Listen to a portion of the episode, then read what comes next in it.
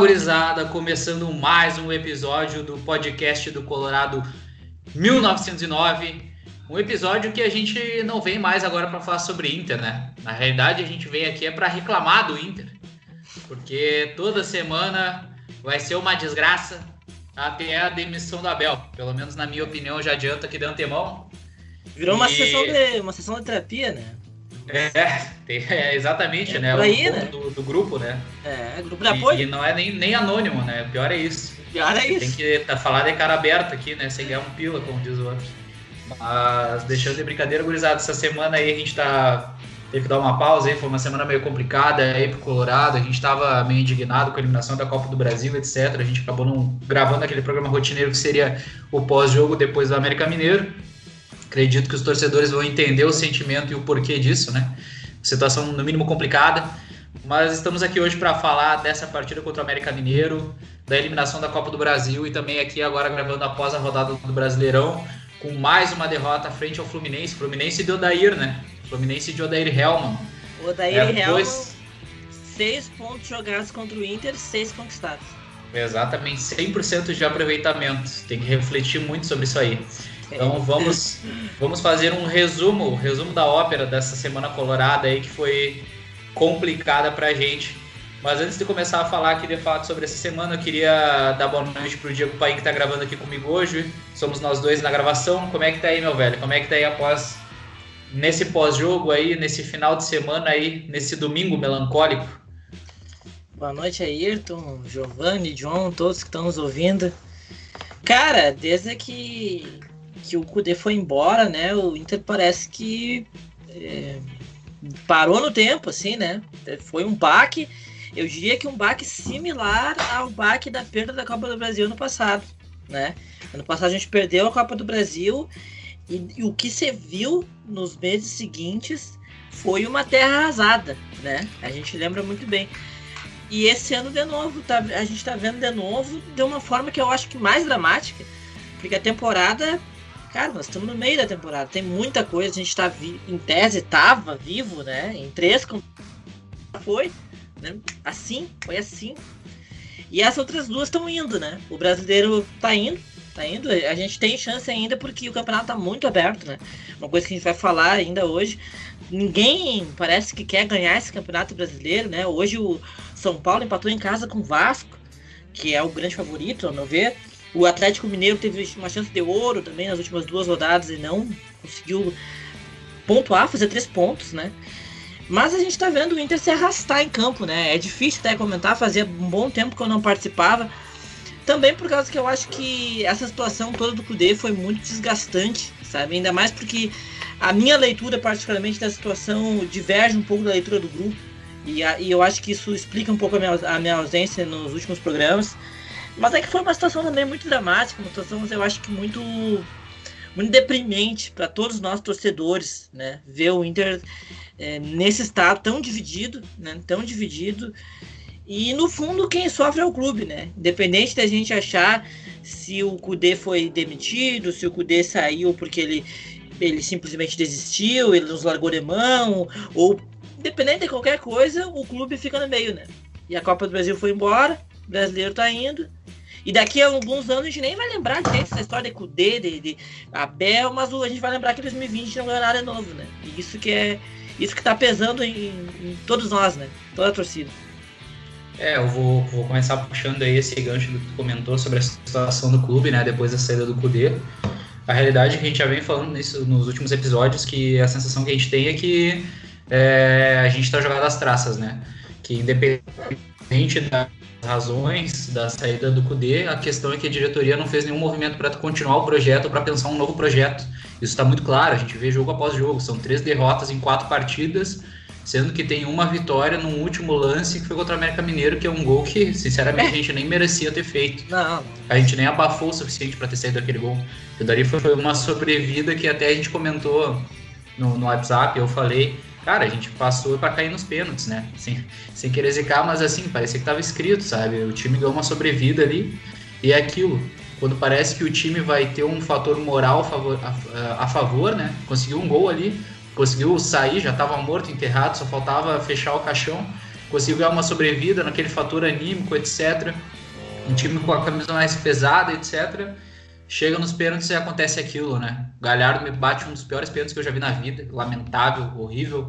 Não entendi o que ele quis fazer. Ele mudou o estilo da batida dele. Foi caminhando para a bola. Não bateu em gol, né? Não bateu em gol e bateu fraco. E o Lomba, né? O que, que eu vou dizer do Lomba? Essa semana foi a semana do Lomba, né? Não tem é aquilo. Eu, não, não, eu não, não vou colocar a eliminação do Inter nas costas do Lomba. Mas ele acertar um canto de todos os pênaltis batidos é lamentável, né? Ele pulou, é, teve uma sequência de três ou quatro pênaltis que ele pulou em um canto e a bola foi no outro. Um goleiro do tamanho dele, não, do tamanho sim. que é do Inter, não pode ter essa leitura. Nenhum dos dois goleiros pegou pênalti. Isso é verdade, fato. Por isso que eu tô falando. Não posso botar nas costas do Lomba. Mas no momento que ele tem que decidir, ele precisa fazer alguma coisa diferente, né? Porque ele é, é aquilo, ele não decide nem a favor nem contra. No caso, hoje ele decidiu contra ainda, né? Na partida é. hoje contra o Fluminense. A gente vai falar ainda sobre isso do, do olímpico do Luca, né? Lei não. do ex, abraço lei do ex. Não, assim, é, cara, é, é, se a gente falasse isso um mês atrás, parecia que a gente tá contando uma piada levar o gosto pro é. torcedor. Porque, só para fazer uma retrospectiva, né? Alguns programas atrás a gente falava, não, a gente tem oito jogos bem vencíveis em casa no Brasileiro. Nesse meio tempo aí já passou a partida contra o Fluminense, que a gente perdeu em casa, já tivemos aquele empate contra o Curitiba, já perdemos fora para o Santos, que seria um jogo uh, vencível, né? ainda mais pelas circunstâncias que foi a partida. E por mais que hoje, na partida de hoje, a gente viu uma ideia um pouco diferente de time, é muito pouco, né? A, a, a, sensação que a gente tem, pelo menos particularmente que eu tenho, eu concordo contigo, é uma sensação de, de final de, de festa, entre mil aspas, como foi o ano passado, depois da Copa do Brasil. Parece que o time tenta se reerguer, não tem força, não tem ideia, não tem liderança, não tem nada.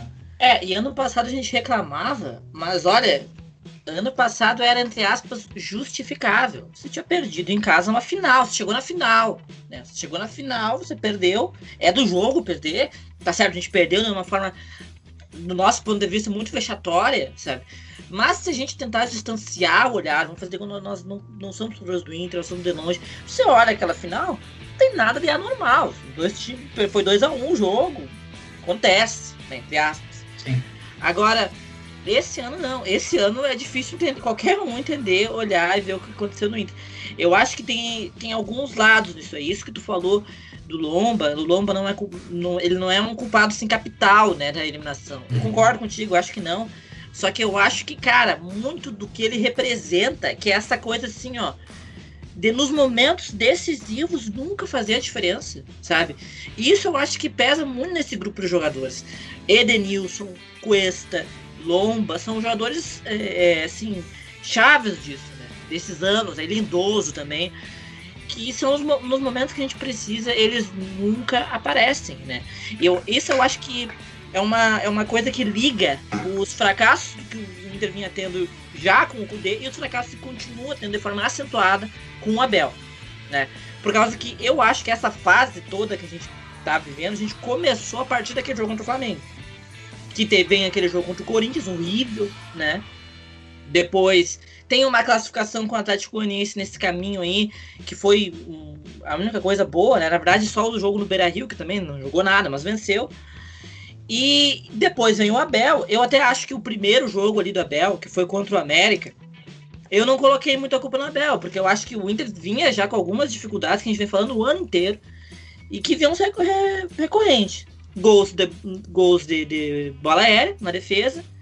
E na parte construtiva, uma dificuldade assim é, crônica de criar jogadas com a bola no pé. O Inter do Cudê teve alguns momentos assim, é verdade, mas foram momentos de exceção na temporada. Jogo contra a Católica no Beira Rio, jogo contra o Santos no Beira Rio, o Grenal na Arena. E vamos parar por aí. Os outros jogos a gente tinha até um, uma, uma estrutura tática concisa, mas a gente fazia gols, às vezes cruzamento e aquela pressão que em alguns é, momentos. É, contra o esporte foi um jogo muito bom, né? Contra o esporte também foi um bom, é verdade. É, o do esporte entra nesse, esse, nesse aspecto. Na, na, realidade, na realidade, aquela sequência de cinco jogos que a gente teve, a gente teve boas atuações, né? Teve, Naquelas cinco vitórias, assim. Teve, eu acho. É, contra o esporte principal, contra o Flamengo, eu acho que, a meu ver, foi uma atuação boa, apesar dos. Do, não, foi, foi, foi um jogo parelho, né? A gente até discutiu bastante sobre Sim. isso, que o Inter teve, teve talvez mais chances claras do que o Flamengo no, na partida. Mas eu acho que esses momentos eles acabavam sendo exceção. O que a gente via como padrão era uma dificuldade do Inter quando tinha bola. Quando o adversário se fechava e dava bola pro Inter, não acontecia nada. O Grêmio fez isso em seis grenais, não perdeu nenhum. Né? E aconteceu em alguns outros jogos também. Eu acho que essa é uma dificuldade que o Inter vinha tendo e isso continua agora. No início eu achava, não, isso é a, a sua tática do Inter não tá funcionando e tal. Agora eu já acho que não. Agora eu já acho que a perda com o Abel é muito considerável. Pelas escolhas dele, né? E sobretudo pelo isso que tu falou, de que o Inter fez uma escolha que é realmente uma escolha incompreensível. É, é, não, não tem justificativa, não tem nada. Por que Abel Braga em 2020? Por que? Não, não tem justificativa para isso. Só, desculpa te interromper, mas só para puxar o gancho da justificativa que tu falou, o Medeiros falou sobre essa justificativa, e o que ele disse é o, é o técnico que treinou mais vezes o Inter, um técnico que conhece a casa e que tem paixão pelo Inter. Se é por isso, então coloca o seu gentil, né? Não, tá lá quanto coloca tempo, conhece lá, o então. Inter, conhece a casa. É, isso daí qualquer torcedor faz, né? Eu quero a justificativa de projeto é, é, claro, e assim, eu acho assim, o, o time do Kudê, ele tinha suas dificuldades. Eu acho que o Kudê, como treinador, como figura, eu acho que ele errou com o Inter. Eu acho que ele, a saída dele não mereceu da parte dele. Mas ele tinha uma ideia e ele tinha uma estrutura tática. Ponto. Isso é fato. Né? Com seus prós e contras, mas tinha uma estrutura tática. O que o Inter perde com o Abel, a meu ver, e é uma coisa assim tão óbvia que ia acontecer. Gente, para você manter uma estrutura tática funcionando, não é por osmose. Você tem que manter um ritmo diário de treino. Pra você continuar repetindo aquilo que você está fazendo, para você continuar fazendo. O Abel não mantém a, a, o ritmo de treino do Kudê. Nem os horários de treino ele mantém. E o treino dele é muito diferente. Ou seja, ele desmanchou o que estava fazendo. Acabou. Assim, ó. Em duas semanas acabou. Você fica duas semanas sem treinar um time como estava treinando antes, acabou aquilo ali. E agora vai ser como? É muito difícil, assim. Eu acho é, que é, é, uma, é uma escolha, assim, ó, que expõe a falta de profissionalismo na gestão do Inter, né? É, é uma gestão que a gente vem falando que é típica de, de, de uma gestão que está lá há muito tempo e que vem se repetindo, vem se repetindo, aquela coisa dos amigos, né?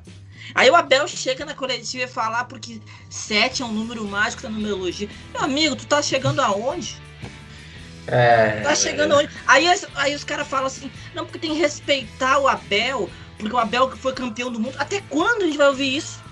Sim. Até quando a gente vai ouvir isso? O Abel já passou por aqui em 2014 e foi mal, tá? As pessoas esqueceram disso. Ah, mas foi pra Libertadores, caiu do Ceará na Copa do Brasil, caiu do Bahia no Sul-Americano, levou cinco da Chapa, levou quatro do Grêmio.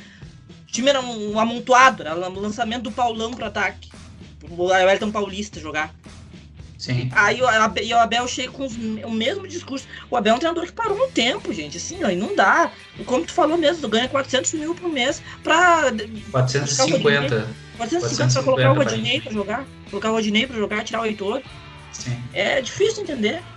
É, eu, eu acho que assim, tá muito nítido desde a chegada do Abel, que primeiramente, desde as declarações que ele teve dele, ah, eu conheço metade do elenco. Uh, eu vou me repetir aqui, durante esse período do Abel, quando tiver, a gente fala nos outros programas que ele não conhece o elenco do Inter, ele parecia que não estava ciente do meio do futebol. Ele falou, quando chegou, falou sobre manter a estrutura de jogo do time do Cudê. Ele manteve as peças, mas as funções, a estrutura de ele jogo, a ideia de jogo. Era estrutura Sim, a marcação lá em cima, ele manteve as peças, é isso que eu digo. Ele manteve os nomes, mas a ideia de jogo, como o time fluía, claramente, o exemplo mais claro para mim de tudo isso. O time do Inter vinha jogando muito bem com o Marcos Guilherme, por mais que. que... Peraí, eu vou até reformular a frase, porque eu tenho que falar do Marcos Guilherme depois. O Inter vinha jogando, estava bem naquela fase, porque o Heitor vinha muito bem com o espaço que o Marcos Guilherme abria. O Heitor tinha dado várias assistências naqueles jogos tinha conseguido criar muita jogada pela lateral direita. A própria lateral esquerda, né? O Wendel, não, o Wendel demorou a dar o ar da graça dele na temporada, né? Acabou é. perdendo o pênalti agora decisivo na, na, na, na, Copa da, na Copa do Brasil e eu acho inadmissível porque qualquer pessoa que já bateu um pênalti na vida sabe o tamanho que é uma goleira de um campo 11 e tu bater por cima do gol, pelo amor de Deus. É só tá. o Wendel e o Vitinho para fazer isso mesmo, lamentável. Então, assim, é... e daí, uh, retomando, né, o fio da meada ali pra não perder, e daí a primeira coisa que ele faz é ir lá e me tira o Heitor para colocar o Rodinei, porque é um jogador mais experiente. Vai lá, me coloca o Lindoso do lado do Dourado. A gente sabe o ano todo que Lindoso do lado do Musto, Musto do lado do Dourado, Dourado seis por meia dúzia, porque são, são jogadores que são, fazem funções semelhantes. Não adianta colocar só pela posição, como ele tirou no outro jogo o Edenilson, que precisou sair e botou o Lindoso. Matou o time. Não é porque os dois são volantes que os dois jogam nessa, né, fazem essa função dentro do campo. É a posição deles dentro do campo, mas a função é completamente diferente. E a gente vê cada vez mais que o Abel tá perdido, perdido. Voltando agora no jogo do meio da semana, quem é que fez o gol do Inter? O Yuri Alberto. Hoje o Yuri Alberto entrou aos 38 do segundo tempo. Não tem cabimento. É inadmissível, é inadmissível ver isso. O Marcos Guilherme, na partida contra o Santos, estava jogando de meia esquerda para o Maurício jogar de meia direita. Sendo que o Marcos Guilherme jogava bem pela meia direita e estava dando esse apoio para o Heitor. Bem naquelas, né? Bem naquelas, é. porque o Marcos Guilherme, na realidade, assim, hoje quando ele entrou, eu fiquei, com perdão da palavra, fiquei puto porque trouxeram um dado na transmissão que eu não sabia, que é 23 jogos sem fazer um gol. E daí, ah, mas ele é meia. Cara, 23 jogos, meu velho. 23 jogos é um turno e pouco do Campeonato Brasileiro. É. Não tem como um jogador que joga na função dele só ser apoiador. Isso daí eu venho falando há vários programas já. É inadmissível. Daí na partida de hoje, que era pro Hidalberto entrar mais cedo para fazer uma diferença, o Maurício fez o gol, é jogou melhor, se achou mais, já era para ter sido titular. Eu até gostei da forma como o Inter se postou no primeiro tempo. O Nonato, em dois anos de Inter, finalmente jogou numa posição mais ofensiva, como ele, é, como ele veio do São Caetano. Isso daí, para quem não sabe, né? Quando veio ele pro Inter e o Matheus Henrique pro Grêmio, o Nonato era a camisa 10 do São Caetano. E daí a primeira vez que a gente vê, desde que ele chegou no Inter, ele jogar de uma forma mais ofensiva. Pelo menos eu não me lembro de outra partida que ele fez essa função. Né? Porque o Inter é o Inter é rei de contratar meia para jogar de lateral esquerdo. Isso daí a gente já viu acontecer milhares de vezes. Então, assim, é, é, uma sucessão de erros, né? A gente, como, como tu comentou ali atrás, o Inter, quando joga, quando joga contra um time bem postado, fechadinho, que sabe se defender, o Inter se perde. Contra o América ficou nítido isso. Sim. O América soube se postar bem, soube fechar as linhas, soube jogar no contra-ataque, chegou jogadores velozes, principalmente no Beira Rio no jogo dentro de casa conseguiu se defender bem e foi isso. A gente achou um gol no final do jogo. Eu já nem tava dando bola mais pra partida, sendo bem sincero. Para mim já tinha ido o boi com as cordas. Então, assim, isso é uma questão. Ah, só que assim, a gente via o Inter fazer isso antes com o Kudê. Mas com o Abel a gente perdeu tudo. A gente não tem nada. Nada, nada, nada. É só ver, o Galhardo parou de fazer gol. O Galhardo é o cara que tá mais sofrendo, a maior vítima aí do, da saída é. do Kudê, sem dúvida nenhuma sabe? É um cara que tinha a melhor temporada da vida dele, agora para ele fazer um gol, hoje ele fez dois impedidos, né? Bem, bem anulados na realidade. É, os dois bem anulados. Mas assim, cara, é, é complicado, sabe? O, o, Abel, assim, claramente ele não tem condições, ele tá perdido, ele, ele tá ultrapassado. Ele Muito foi. Trouxeram ele. E o que mais me deixa indignado, assim, é que é, é, é isso que eu falei ali no começo teve toda essa novela do Cudê, tá, beleza, saiu, foi embora, mas a partir da onde a gente vai fazer, o que, a, de que ponto a gente para, de que ponto a gente dá continuidade. Só essa semana a gente perdeu 7 milhões de reais na, na, na, eliminação da Copa do Brasil. O Inter até o momento vai fechar o ano com 63 milhões de déficit. Vai ser é, o maior déficit da história. Vai ser, é, mais. vai ser mais agora, né? É que a, a, princípio o Inter pode ir mais à frente da Libertadores, daí compensaria os 7 milhões da Copa do Brasil. Sim, né? mas né? Uma projeção. É. Alguém acredita nisso, com todo respeito? Então, se o Inter cair agora na, na Libertadores, aumenta esse déficit, entende? Então, é assim, cara, é, é, lamentável, sabe? Essa gestão, ela simplesmente largou o Inter às traças na questão financeira, na questão de projeto, de ideias. A gente vê nessa construção de anos já, desde a Série B, que o Medeiros Reis fala isso, né? Toda, toda entrevista ele fala, mas se a gente analisava, ia numa construção e chegava num ponto que a gente tinha um ano promissor, quando falarem para mim assim, bah, como é que foi o ano do Inter 2020? Cara, era promissor. Chegou novembro, que até a gente tem essa, essa mentalidade, bah, é o fim da temporada. A gente tá na metade ainda. Metade. Cara. A gente tá no terceiro jogo do, do, do, segundo turno, se não me engano, né? Curitiba, Santos e, e Fluminense. Sim. E o que a gente vê é que não tem ideia de jogo, não tem reação. Uh, uma boa notícia é o Caio, que entrou, que é um jogador para tentar fazer uma jogada individual. O Maurício fez um gol hoje, mas assim, é, é complicado, sabe, cara? Eu acho que é, assim, a eliminação pro América me lembrou a, contra o Vitória, sabe? É, momentos assim a gente regrediu no tempo, sabe? Regrediu muito. E, e como tu falou assim, se a gente tivesse mantido pelo menos uma ideia, beleza, se o Kudê chega outro técnico para organizar o Inter, cara, eu, no, o, brasileiro querendo ou não tá em aberto, tá em aberto. E tá em aberto assim do sexto ao primeiro, na realidade porque o Grêmio está numa ascensão. Se o Grêmio vencer a partida que está jogando agora contra o Corinthians, tem a mesma pontuação do Inter. O Corinthians está com um jogador expulso, aliás, acabei de olhar aqui. O Palmeiras está subindo, está numa grande fase. São Paulo Flamengo, Galo. três jogos a menos. É. E aí vai embora, né? Então, assim, é, cara, a gente já deixou escapar uma competição. O Libertadores, sinceramente, eu não tenho fé nenhuma. E a realidade é que tem que demitir o Abel quanto antes. Tem que demitir cara, o Abel é... quanto antes. A gente não vê nada no time do Inter. A gente não vê nada. Parece que o Abel não treina, parece que ele não faz nada, sabe? Parece que ele chegou e ele simplesmente não sabe o que fazer. E é, é, assim, é muito revoltante a gente ver isso. Ah, é um ídolo, é um ganhou títulos, ganhou, cara, mas faz muito tempo, não foi ele que ganhou sozinho, tinha um grande grupo, tinha um trabalho com o treinador, tinha começado, tinha mais Eu ia dizer, anos. já tinha uma estrutura do Muricy. Já tinha uma estrutura do Muricy. Ele teve mérito de manter? Claro que teve, óbvio. Não, não acredito que ah, foi o time do Murici, não. Mas fato é que era a ideia do jogo do Murici, o Murici que montou. Isso é fato fato. O Abel teve a sabedoria de manter aquilo ali e tal.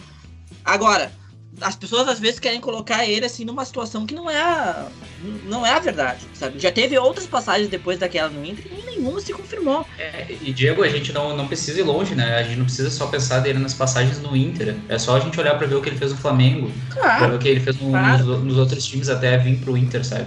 O que, o que, o que eu mais me indigna nessa situação toda do Abel é o quão é, as escolhas dele, o trabalho, trabalho dele, entre aspas, bem grande, né? Porque eu não sei o que, que ele tá fazendo no Beira-Rio durante a semana, o Inter entra em campo e não tem nada.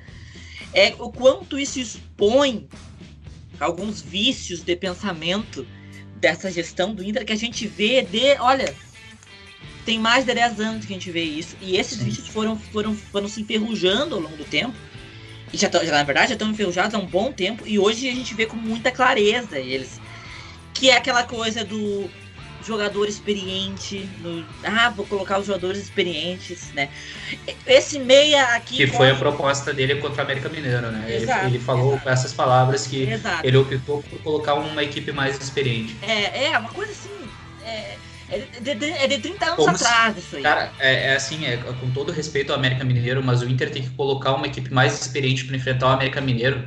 Com todo respeito. Existe, cara. É uma, é, um, é uma, assim, essa própria coisa da numerologia, sabe? É, é um pensamento, assim, ó. Eu tô, eu tô evitando as palavras, mas é um pensamento caduco, sabe? É um pensamento de gente que acredita em, em, em sabe? Não é de trabalho sério, um trabalho pautado no, no dia a dia, nos dados, naquilo que há de mais avançado no esporte de alta competitividade, que é onde ele tá ele, essa mentalidade que, que ele tem, que é uma mentalidade dos seus amigos ali, que a gente sabe muito bem quem é, né? Que pode não estar ocupando a presidência do Inter, mas de algum modo parece que é sempre um fantasma em todo presidente do Inter que entra, né? Certas figuras. E não, e não somos nós que falamos sobre isso, né? O Falcão. O Falcão é um dos que fala sobre isso. É, então acho que nós estamos autorizados a falar, né? Se o Falcão falou, qualquer um pode falar. É, que é essa mentalidade muito é, supersticiosa, sabe? É uma, uma mentalidade de cartola, sabe? De um Brasil, de um Brasil muito antigo, um Brasil que tinha esse tipo de figura, sabe? Que é um, aquela coisa do, do cara que tem. que age como dono de uma instituição que ele não é dono, entendeu? Uma coisa que a gente não vê só no futebol, inclusive.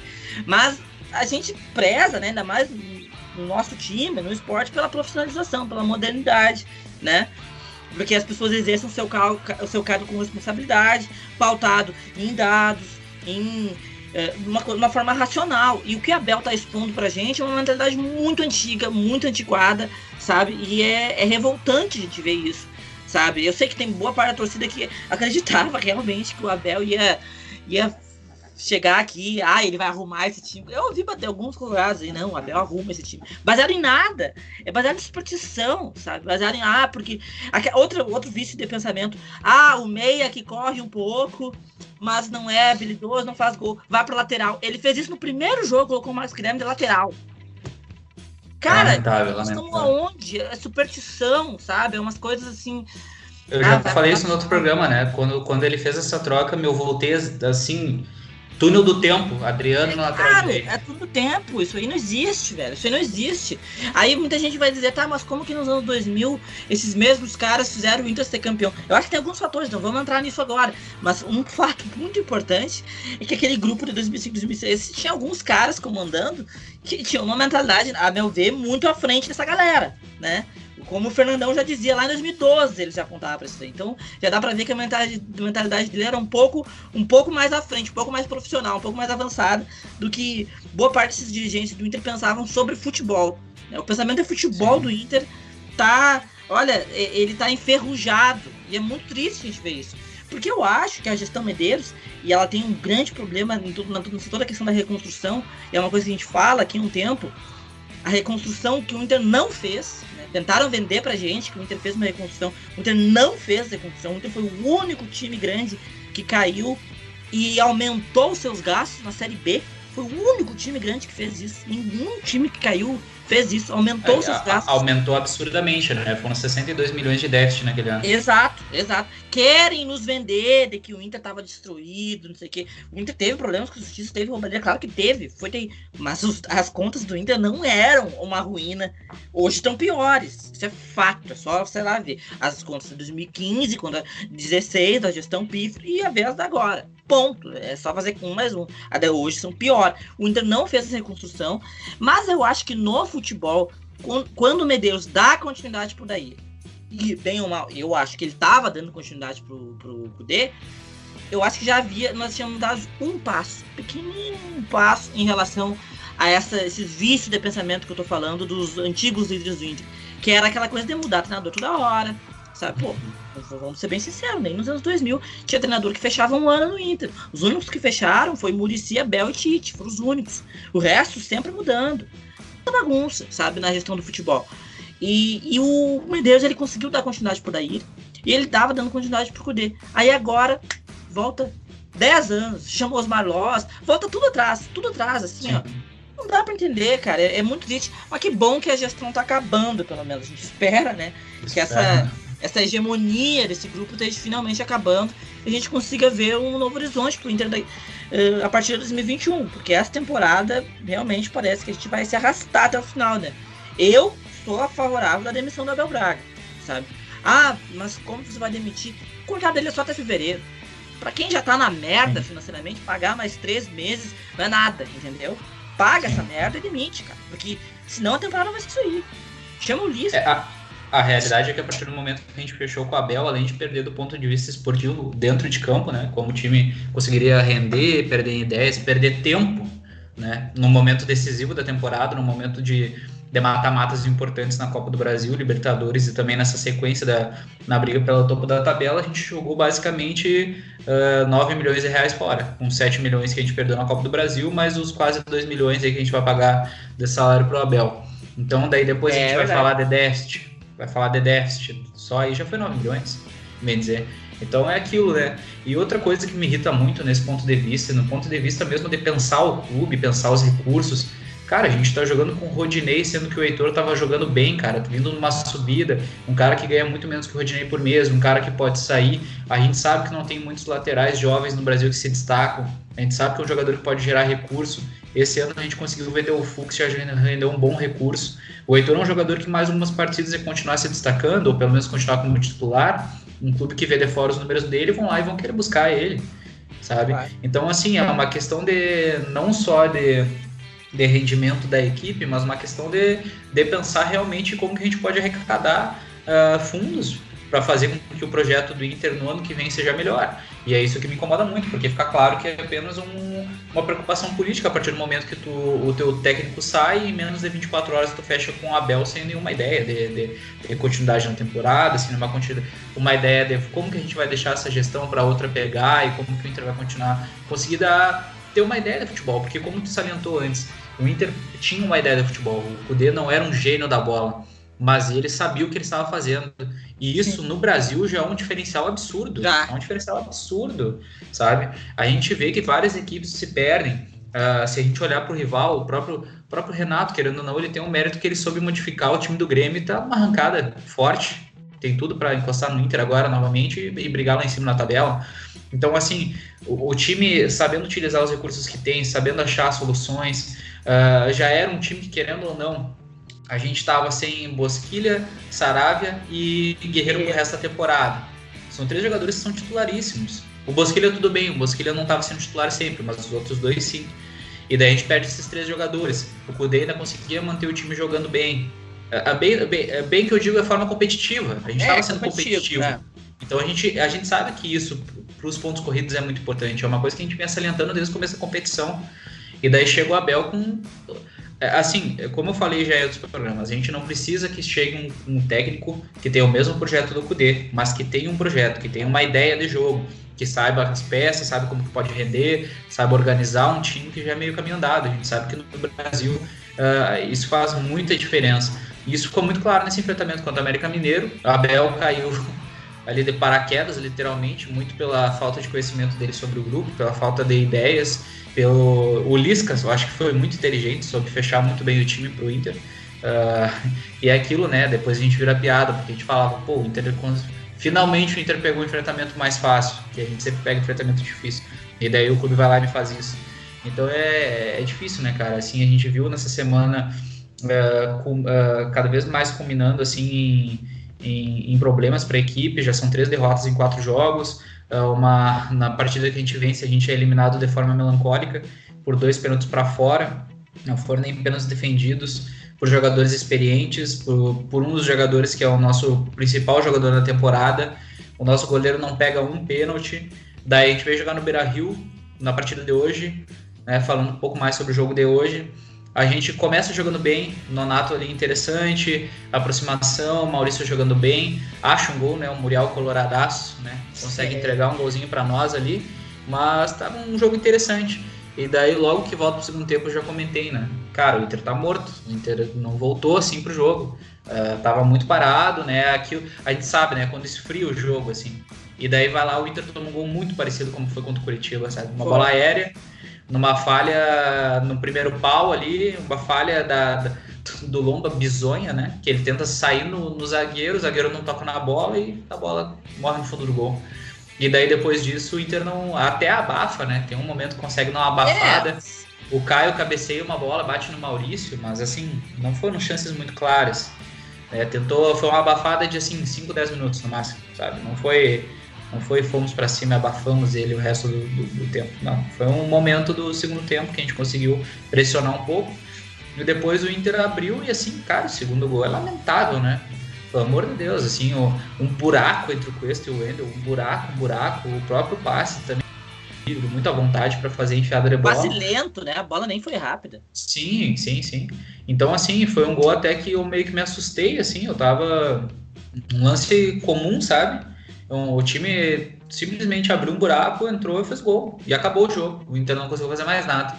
É, não, é muito difícil, é muita coisa, né? É muita coisa. É um grupo que, que não, não tem atitude, né? Um grupo que repete os mesmos erros, parece que não tem sangue, não tem força, força de reação das adversidades.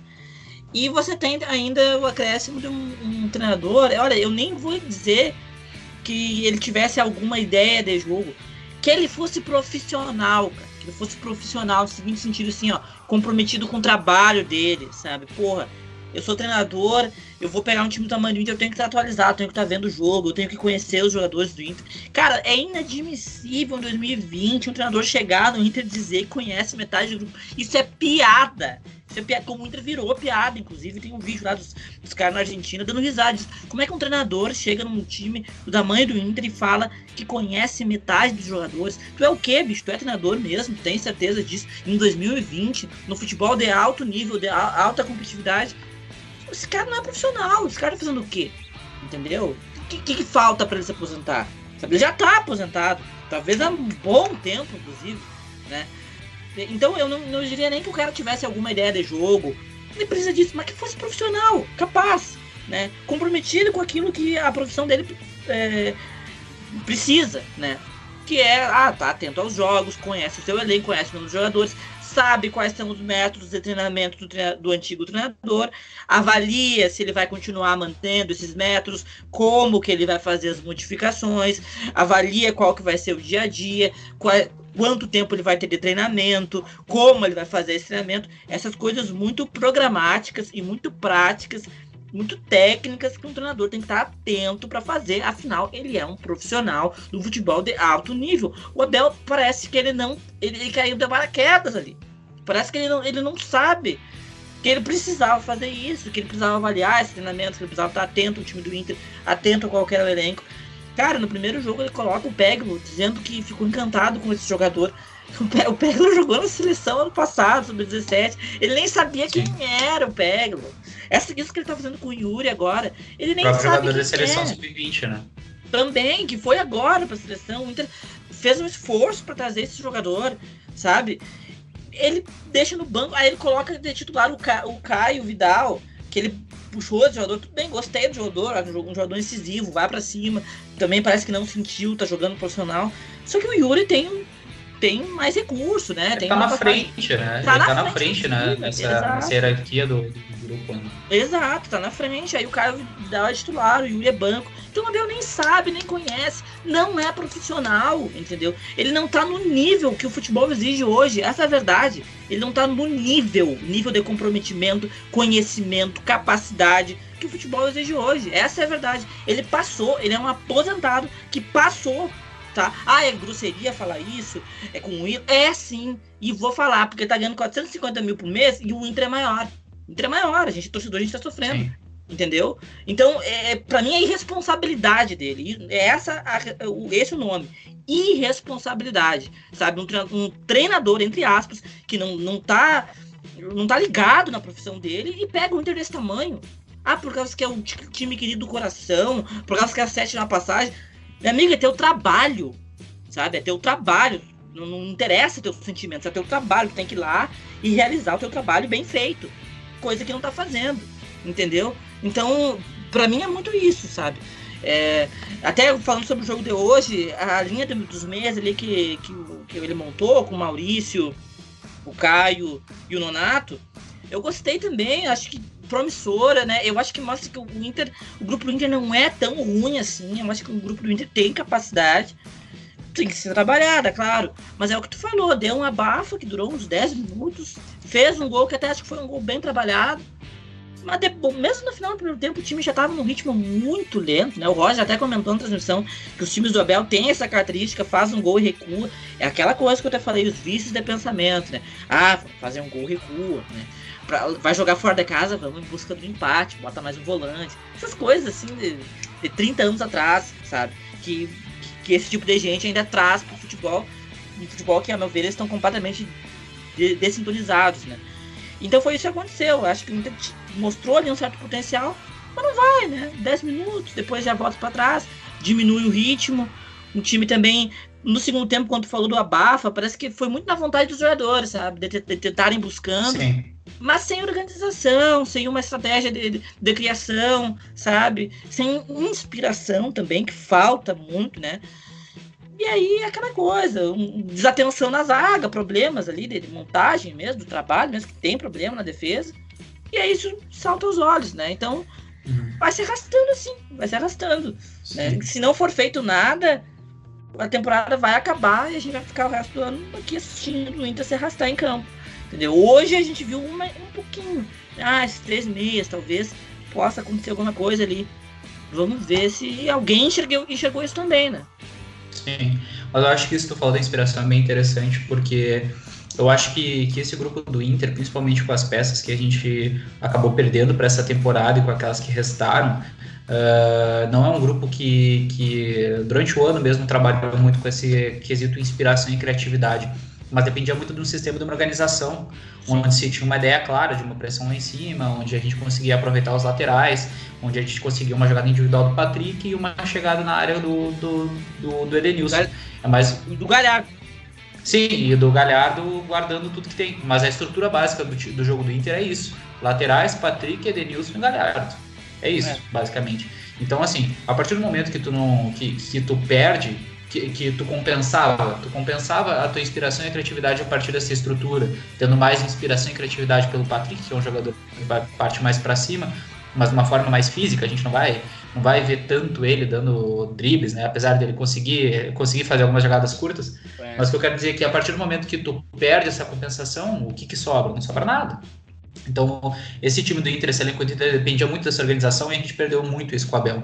E é o que tu falou antes, eu acho que, que essa, essa ideia, assim, eu sou muito crítico em relação aos ídolos. O ano passado mesmo eu fui um, um cara que é, é assim, vou puxar para outra figura que é ídolo no Inter, mas uh, me, me machucou, me magoou a questão do Rafael Sobis e o que ele ah, fez na final da Copa do Brasil. Porque para mim é isso, se o cara é ídolo, ele tem que ter uma responsabilidade de entender qual é o papel dele, não só dentro daquele jogo, que ele tá puto, porque ele tá indignado, porque tá perdendo. Cara, tu é ídolo, tu é uma representação do torcedor dentro do campo, tu é uma representação do torcedor na beira do gramado. Se é o mesmo técnico que ganhou, uma, ganhou a Libertadores, ganhou uh, Mundial pelo Inter, cara, eu vou esperar que o mínimo que ele chegue aqui é com, com com entendendo o peso do que ele precisa fazer. Comprometimento com o Inter, né? Sim, mas é entender o contexto também. Contexto.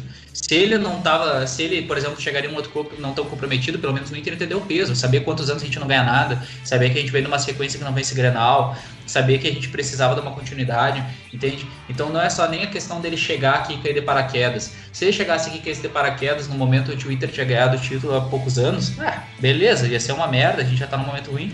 Mas ele cai de paraquedas no momento onde o Inter estava numa ascensão, depois de uma reconstrução, de cair para a Série B e daí joga tudo por água abaixo. Eu acho que isso pesa mais ainda sobre a falta de noção dele sobre o Inter sobre a falta do, de, de, noção de contexto, de momento, do que ele precisava fazer para recuperar isso. Porque é o que tu falou, daqui dois anos a gente vai olhar para trás e nem vai lembrar do Abel, sabe? O Abel vai ter entrado ali, vai ter ficado dois, três, quatro meses, tomara que menos, né? Tomara que seja demitido quanto antes. Vai ter ganhado o dinheiro dele. No final das contas, ele está ganhando 450 mil por mês. Por mês. Sendo que a gente poderia trazer um técnico muito mais barato, muito com realmente sede, né? Com fome, que a gente fala Alguém que poderia chegar para o Inter e querer dar, um, dar uma sequência.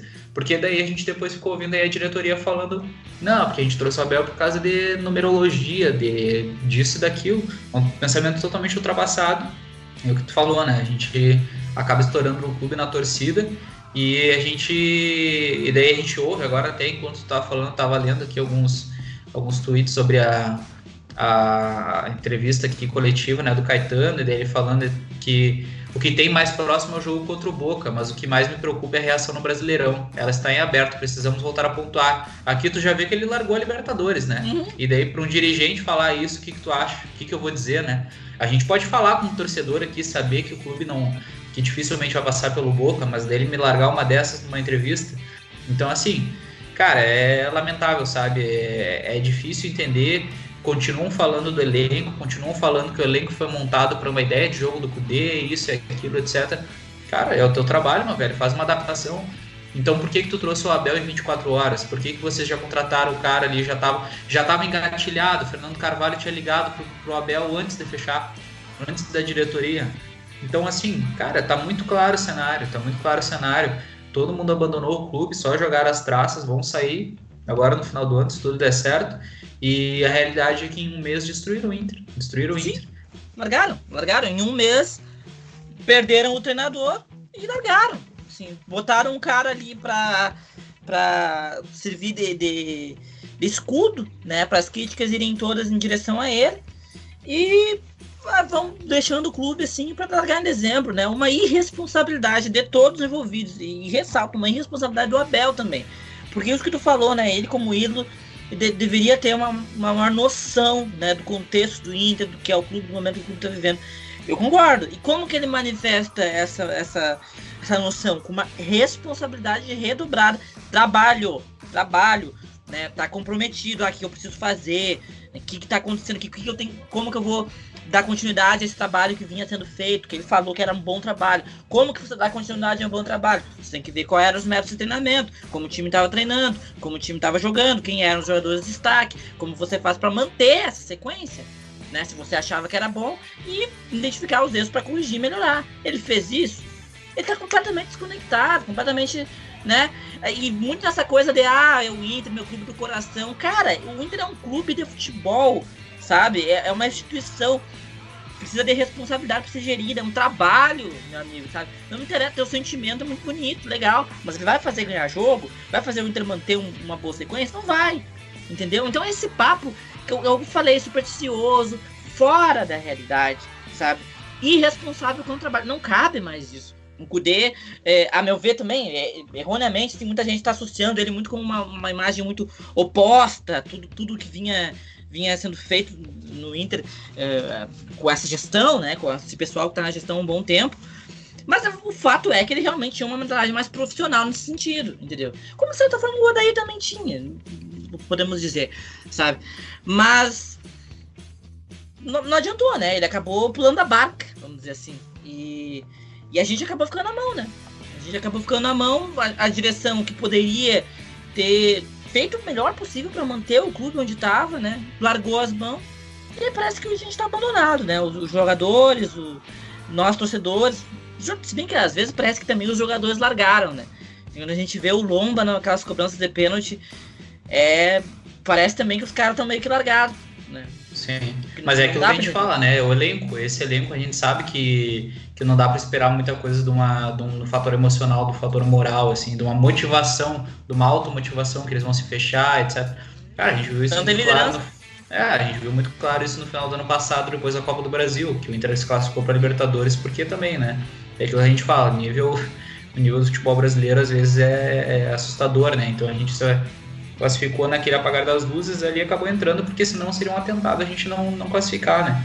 Mas a realidade é que assim, cara, a gente vê, eu, eu vejo a importância do trabalho e, e o Giovanni tinha comentado isso sobre o São Paulo lá no, no, quando a gente fez a, a perspectiva do Campeonato Brasileiro, né? E ele falou que via com bons olhos o São Paulo e eu fui um que falei que, olha, eu acho é que o São Paulo não chega.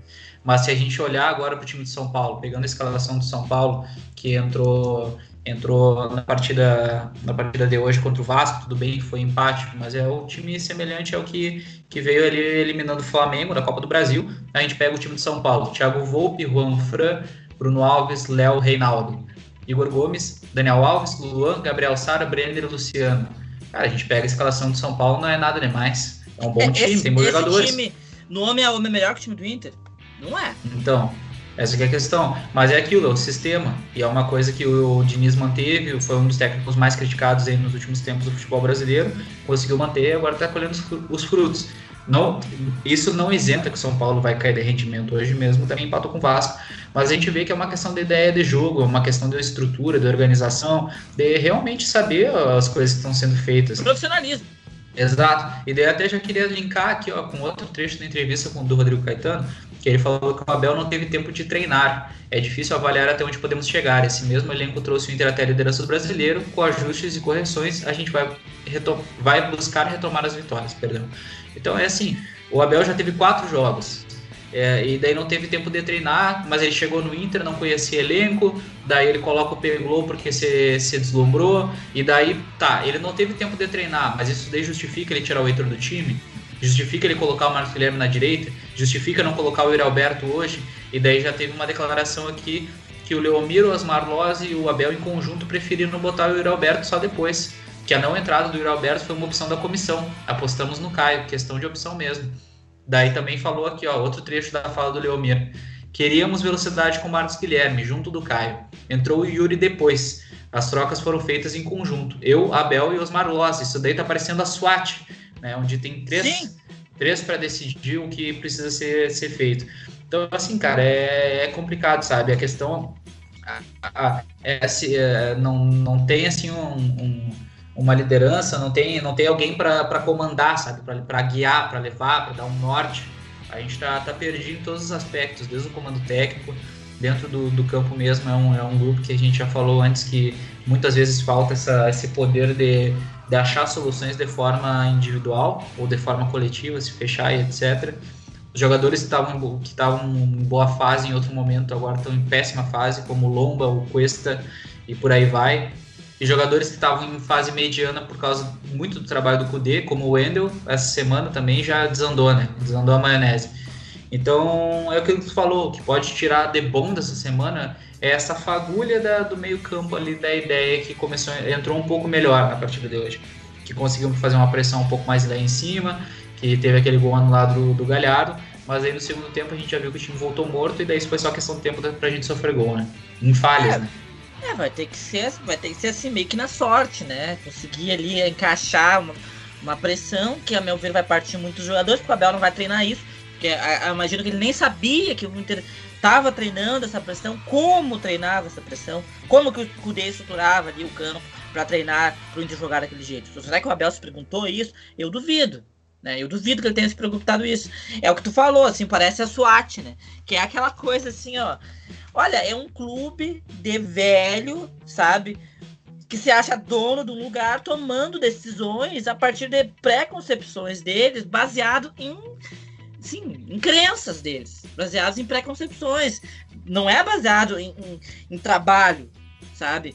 Em, em ciência, sabe? Em treinamento, fisiologia, não é baseado nessas coisas. É, é uma forma não profissional de gerir o futebol, de pensar o futebol. É assim que essa comissão do Abel pensa. Não é nada uma forma profissional. Isso que tu acabou de, de relatar aí, essa, esse relato dele sobre escolher o Caio em relação ao Yuri, não tem cabimento isso daí. O primeiro que o Yuri é um jogador de velocidade também, né? mais preparado, mais pronto, é, com mais recurso, inclusive, definição, tá, tá mais pronto. Eles não sabiam disso, aparentemente, né? Então é aquela coisa. São os caras que, que falta. É, falta sintonizado com eu já falei aqui, futebol de alto rendimento. Isso que o Caetano falou, de ah, falta tempo de treinamento. Beleza. O D também não tinha treino, tempo de treinamento, e o Inter estava mantendo um ritmo, uma organização que era superior à que nós temos hoje. Isso é fato. Fato. Eu acredito que se o Kudê não tivesse feito essa sacanagem que ele fez de pegar e aceitar uma proposta do seu, eu acho que a gente tinha passado a América. Não íamos jogar melhor com a América, jogar muito melhor, encantar, mas eu acredito que nós íamos passar da América, porque o time tinha uma organização. Então, como que nesse período ele ia conseguir manter um, um ritmo mais ou menos aceitável para a gente conseguir passar desse adversário? Com um ritmo de treinamento, com um método de treinamento, um método de gerir, o Abel buscou saber qual que era esse método, como que ele ia fazer isso. Ele buscou saber como que o Cudê estava fazendo para manter o Inter num, numa organização boa, com tão pouco tempo de treinamento. Será, será, que ninguém se perguntou isso? É óbvio que não ia ter tempo, mas como que não tinha tempo o time era organizado? Alguma coisa estava sendo feita. Quem é que buscou saber disso? Ninguém. Ninguém. Sabe? É, é o que a gente falou, parece que largaram, né? Colocaram o Abel ali, largaram, ó, vira aí o Abel também desconectado, sem, sem qualquer responsabilidade com, com o cargo dele, com a profissão dele, que é treinador. E a gente fica assim, né? Ele, olha, eu acho que a gente tinha outras boas opções do mercado. O Thiago Nunes, eu acho que é um bom nome. Entendeu? Seria um nome melhor do que. Melhor do que o Abel. Tenho dúvida, eu não tenho dúvida que seria um Sabe? nome melhor que o Abel. Seria um, nome mais interessante. Fizesse um contrato até fevereiro, depois com uma cláusula para renovar, sei lá seria um nome melhor. Até o Roger seria um nome melhor. Não é um nome que me agrada muito, com certeza seria melhor. Cara, sim. até o Ramon seria um nome melhor, pelo amor de sim. Deus. Sim. Sabe? Sim, sim. Não, é, é, isso que a gente fala, né? É, é, é muito simples. É, um clube do tamanho do Inter não, como, não tem como decidir em menos de 24 horas quem vai ser o novo técnico baseado em nada. Não tem isso como. Ficou, isso ficou muito claro. Isso, assim, é. É, é amadorismo. Mim, Sim, sim. Sim, eh, se, se, eles tivessem feito de uma forma minimamente inteligente, eles teriam deixado pelo menos uns dois, três dias para trazer o Abel, mas coisa escancarado. Coisa escancarado, que a partir do momento que o Kudê pediu para sair, já tinha gente ligando pro Abel do outro lado, sabe? Então é isso, é, é, é, é diretoria, são, é o elenco, é muito técnico, porque querendo ou não, apesar do elenco ter suas limitações, é o que a gente fala, não é um elenco ruim como pintam, é um elenco que nos tinha trazido até aqui, é um elenco que, querendo ou não, tinha uma certa consistência e que poderia, pelo menos, se ele tivesse uma noção mínima, né? Se ele tivesse é, acompanhando de uma forma mínima, tivesse uma. Uh, não, não, vou dizer uma, uma preocupação, assim, não, não, quero julgar ele como pessoa em relação à preocupação dele com o Inter, mas é essa questão do profissionalismo que tu falou mesmo, de ter a leitura do contexto e do tempo, sabe? Do, do que, que o Inter precisa e do que o Inter. e do dinheiro que ele ganha para isso, né? Pela responsabilidade claro, que ele tem. É o trabalho dele, responsabilidade sim, com o trabalho dele. Sim, sim, sim. E eu sou um cara, assim, que a torcida pode, pode me massacrar, etc. Pode falar, ah, tá errado em relação. Mas aí, lendo aqui no Twitter também, falando sobre, ah, vocês se interessam. Cancha Colorado, eu coloquei uma enquete no Twitter, né? Vocês se interessam pela política do Inter, né? Que é o que pode fazer mudar essa roda. Ele, sim, né? A gente se interessa. Mas aí teve um comentário: ah, mas quantas das pessoas que dizem sim são sócios? Meu galo, eu, eu me interesso, eu não sou sócio. Eu me desassociei. Eu não vou botar 25 pila por mês do meu dinheiro para ficar dois anos para ter uma votação, para quando daí chega num jogo decisivo, tu gastar uma grana, tu sair de uma cidade para outra, para te pagar um, um, dinheiro violento numa camiseta, para te gastar horrores de, horrores de dinheiro, que para nós faz diferença, a gente sabe que faz diferença no dia a dia para daí vocês ir lá e me fecharem um contrato de 450 mil com a Bel, Sim. sabe? Isso daí não existe. Então, assim, ah, É, a 25 tu gasta no Netflix, é, beleza. Eu gasto Netflix, pelo menos eu vou saber que as duas horas que eu tô gastando num filme ali vou ter uma condição mais, mais interessante do que tu saber que às vezes parece que tá botando dinheiro fora, cara. Porque olha o déficit que o Inter já tem, cara. Sabe, 63 milhões, e daí o torcedor fica apoiando, apoiando, daí sempre aquele discurso, no Beira Rio a gente decide, porque a nossa torcida é isso, a nossa torcida é aquilo. Claro, a torcida apoia, eu fui sócio, eu era sócio até o final do ano passado, sabe? Então é, a gente cansa, cara, a gente cansa. E daí, não, e daí é, é, é isso que, que, mais me irrita em toda essa situação. Porque daí se joga a culpa no Cudê, se, se fez toda a caveira dele por parte da diretoria, mas daí tá, beleza, e agora que você tá, resolveu o assunto do Cudê, vamos, vamos ver o que vocês vão fazer. Daí eles me fazem isso. É. Então, assim, a gente vai recorrer a quem?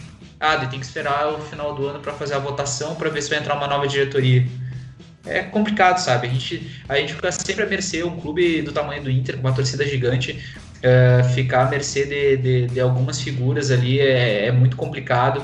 E as figuras que se dizem coloradas, que são ídolos, que são aqueles que deveriam mais se importar com o clube, é, vão lá e fazem o que fazem, sabe? A gente já viu aí a, a, situação do Abel agora, um cara que chegou sem saber nada do clube, sem saber nada de futebol, um cara defasado. A gente já viu o exemplo do Rafael Sobis ano passado, dele sai do Inter ainda largar letra, dizendo que ele já estava desacostumado a ganhar título. Então é assim. É, o, o Rafael Sobis eu, eu, eu perdoo, tá?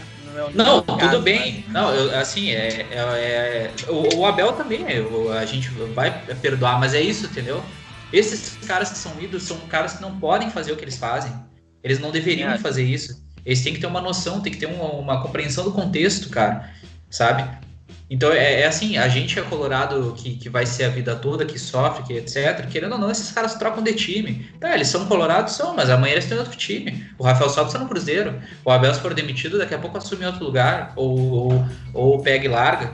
Entendeu? A gente não tem, a gente vai ficar com o Inter até morrer. Então é, é foda, sabe? É complicado. Porque daí quando tu até tu tenta se pegar nesses caras, e daí os, os ídolos, os outros ídolos em outro momento foram queimados, né? O Falcão Sim. foi queimado, foi. o próprio Fernandão a gente não vai esquecer, a forma como o Yali saiu. Tá? Até o Kleber então, foi queimado. É, então assim, cara, é, é, é, é difícil, sabe? É bem difícil. A, a minha única minha única esperança, a luz aí que eu posso ver nessa sequência é realmente essa diretoria sair agora no final do ano. A gente tem cerca de um mês aí. Se Papai Noel trouxer um presente para nós aí, né? Fazer essa troca de gestão aí, por favor. E que o Abel saiu quanto antes, cara. Porque, como tu falou, tinha um nome no mercado, né? Tinha um nome no mercado, mas não, não, não se foi nem. Assim, ó, eu tenho certeza que não foi nem feita uma reunião, assim, ó.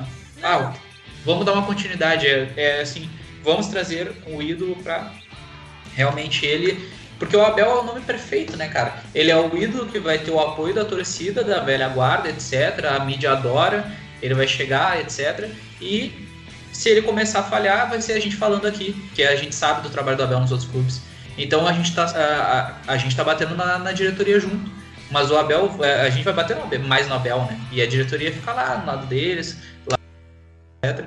Então, assim, é eu acho que, que o sentimento é, é largado às traças mesmo, assim, o clube está largado às traças.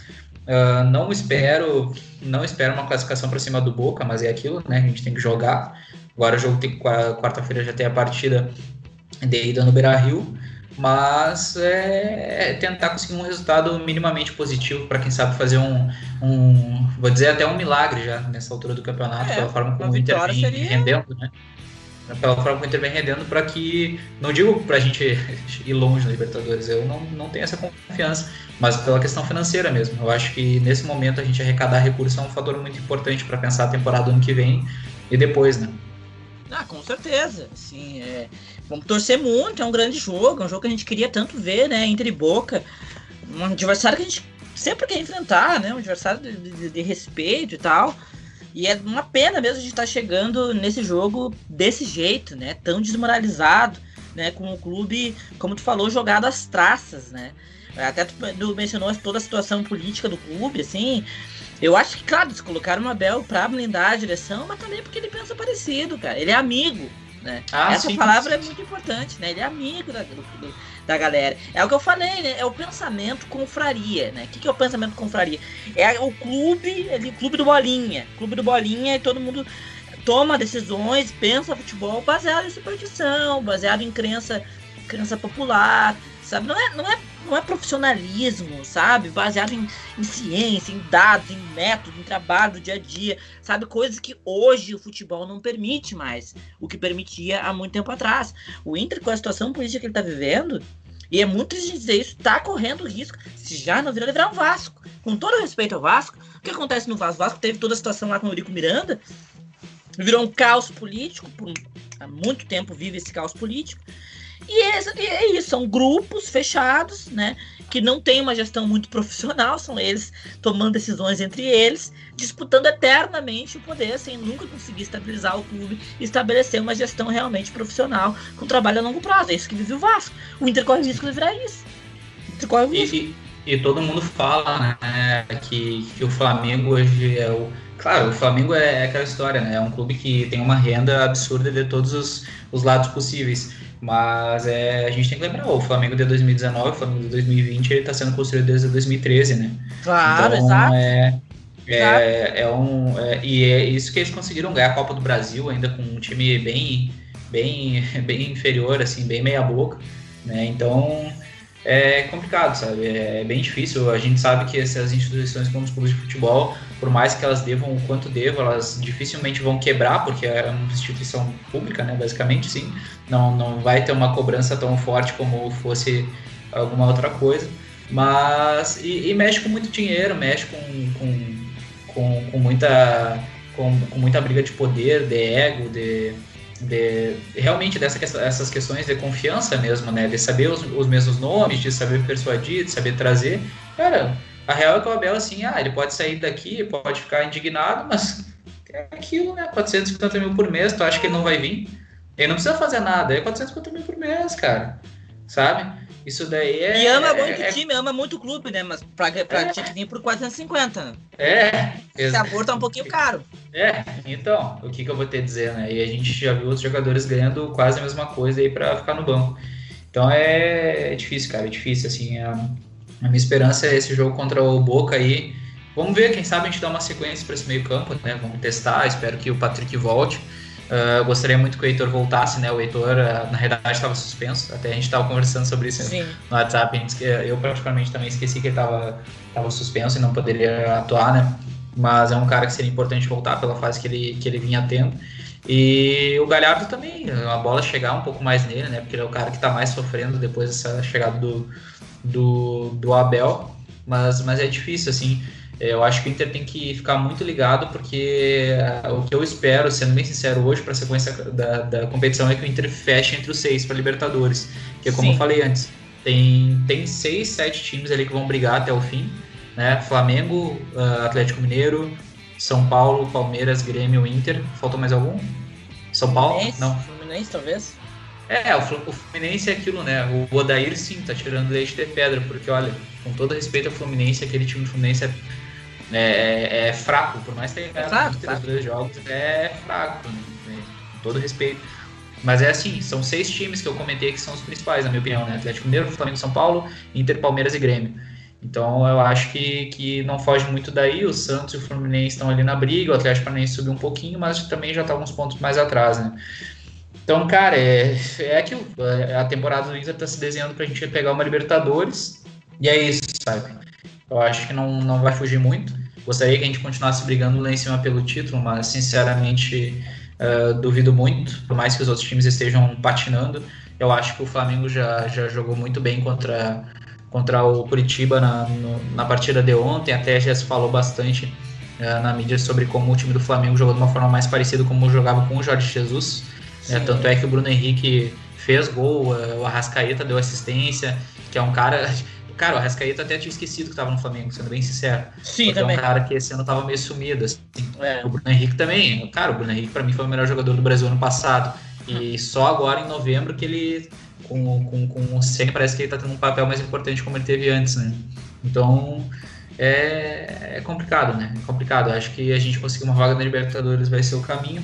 Ajeitar a casa, mas quem sabe, né? Se a gente demitisse aí o Abel logo e viesse um técnico mais interessante, esses três nomes que tu falou são nomes bons, né? Roger, Ramon e, e o Thiago Nunes, se os três estiverem disponíveis, já poderiam ter vindo antes no lugar do Abel, mas são técnicos que pelo menos vão ter uma linha, né? E, e tem um estilo de jogo. O Ramon mesmo estava tirando leite de pedra do time do Vasco claro. no começo da competição, né? Para quem não sabe, o Vasco já está em 16, é o primeiro fora da zona de rebaixamento. E, e, e, o Thiago Nunes, querendo ou não, foi campeão da Copa do Brasil ano passado. Né? Até foi um cara que foi bem, bem uh, rechaçado esse ano pela campanha que ele estava fazendo com o Corinthians, mas o time do Corinthians também, com todo respeito, muito, muito fraco. fraco. Muito fraco. E o Roger é aquele cara que a gente sabe pelo menos tem uma ideia de futebol ofensivo, né? Que é, que é algo que, que quer jogar um pouco mais para frente. Então acho que pode ser um caminho por aí, né? Mas é aquilo, cara. Eu acho que o Abel para sair assim só depois dessa eliminatória contra o Boca, sabe? Eu acho que caindo fora, dependendo do, do resultado no meio do brasileiro ali, eu acho que ele sai, sabe? Sim, eu também acho. Porque daí, porque eu acho que é só, só assim mesmo. Eu também acho, só se ele cair contra o Boca, depois ele, e entre o jogo do Boca tem o jogo contra o Atlético Mineiro em Belo Horizonte, né? Sim. Então vai que ele perde. Não, Atlético Goianiense. É, Goianiense depois, depois. É, então digamos que ele quebra o Boca e perde pro Atlético Mineiro. Aí eu acho que ele pode cair, né? Ele pode sair sem nenhuma vitória, inclusive, né? É, eu acho que existe essa possibilidade, né? Cara, a gente espera que o Inter passe do, do, do Boca. A minha esperança, assim, se eu fosse o mais otimista, é que a gente passasse do Boca e encontrasse alguma coisa ali no time, né? Que funcionasse. Né? Uns três meias ali. Hoje, hoje o Inter jogou com esses três meias. Eu imagino que entrando o Patrick pelo lado esquerdo, Yuri pelo lado direito, e aquela posição do meio ali ficaria em disputa entre Nonato e Maurício, vamos dizer. Olha, acho que pode, pode dar alguma coisa, sabe? sendo muito otimista, assim. O Patrick já jogou, já jogou bem essa temporada. O Yuri é um cara que, a meu ver, tá até em ascensão, né? É pela forma como ele tem aparecido. Então são dois caras que a gente pode acreditar no potencial individual deles. E ali no meio a gente pode colocar em disputa de Nonato, até talvez o Caio Vidal e o Goleado lá de 9. Uhum. Não é difícil, não é muito difícil. Agora, vão fazer, né? Sim. Esse é o grande problema, né? Então, é, a minha maior esperança é essa. Agora, realmente, se isso não acontecer, acho que, sim, sinceramente, só um, um acaso pra gente passar do boca, né? Daqui a sim. pouco a gente segura 2 0 a 0 passa dos pênaltis, faz um gol, um gol de, de falta, um gol de bola aérea, segura o resultado lá, alguma coisa assim. O que seria bom, claro, seria um grande episódio para nós, um momento muito bom eliminar o Boca. Mas seria difícil ainda a gente se iludir, né? Sem jogar futebol. É muito difícil ganhar uma Libertadores assim hoje, né? Talvez tempos Sim. atrás fosse possível. Hoje em dia é muito difícil. Tem times jogando bom futebol. Infelizmente, a gente tem que dizer, né? O, nosso rival encontrou ali o seu futebol, tá jogando bem, né? O próprio São Paulo tá jogando bem, não tá na Libertadores, mas é um time que tá jogando bem. Eu imagino que na Libertadores mesmo o River Plate daqui a pouco é um adversário que nunca dá para para subestimar, né? Tem um trabalho ah, longo. Que, que, é que nem o Grêmio, cara. Tá mal, mas daqui a pouco fica bom de novo. Sim, sim. Sabe? E aí até o Flamengo, né? Então é muito difícil. Passando, digamos que a gente elimine o Boca sem jogar bem, é muito difícil ainda ter esperança, né?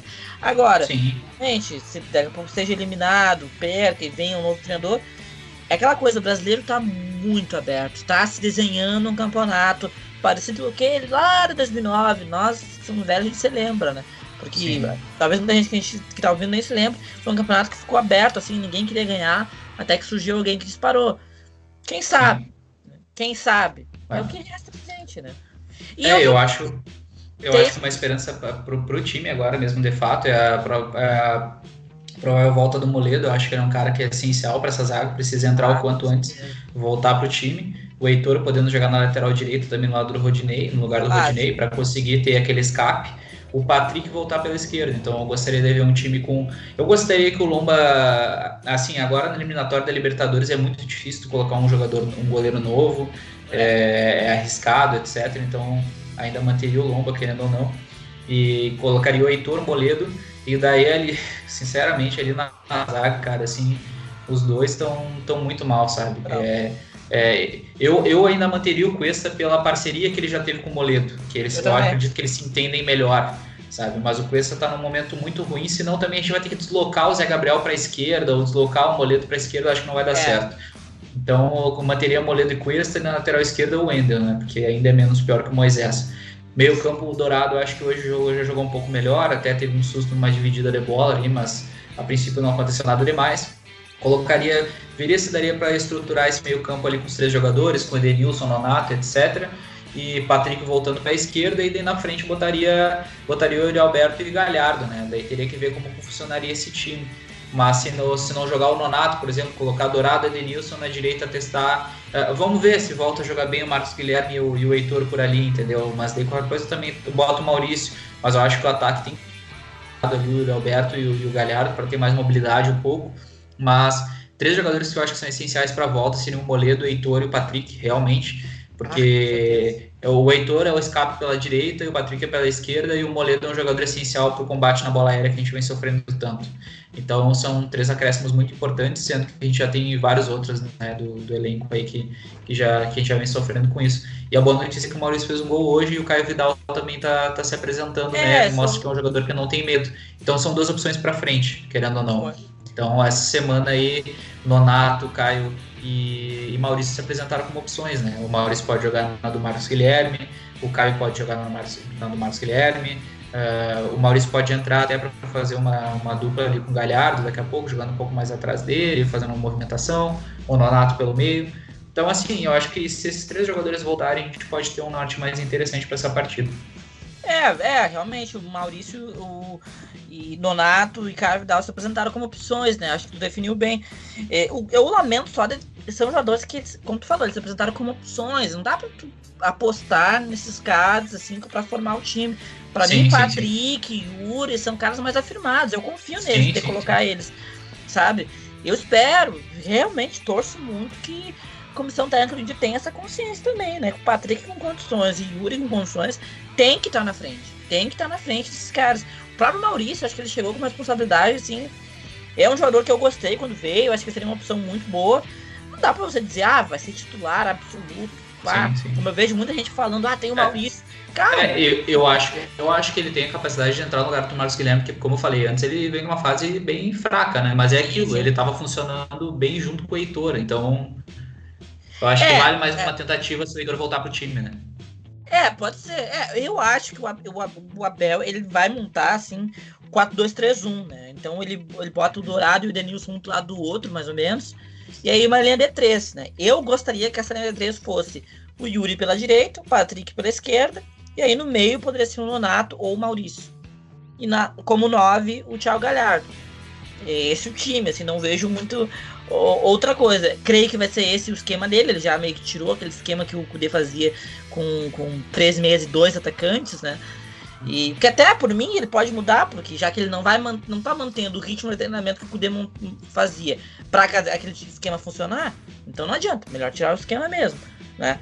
E, então é isso assim. E outra coisa só que eu queria dizer que uma esperança muito muito importante também para nós é em relação à política do clube, né? Que venha uma nova gestão com uma gestão profissional, né, responsável e consiga colocar o Inter num outro caminho, né? Talvez seja um caminho mais longo, talvez a gente passe um ano de dificuldade, mas sinceramente é um preço que eu estou disposto a pagar para ver o Inter com uma gestão profissional, para ver não escolher treinador baseado em, em amiguismo, sabe, em numerologia, em superstição, sabe, escalando baseado em jogador experiente, né? Não, escolhendo de forma profissional, sabe, gerindo as coisas de forma profissional.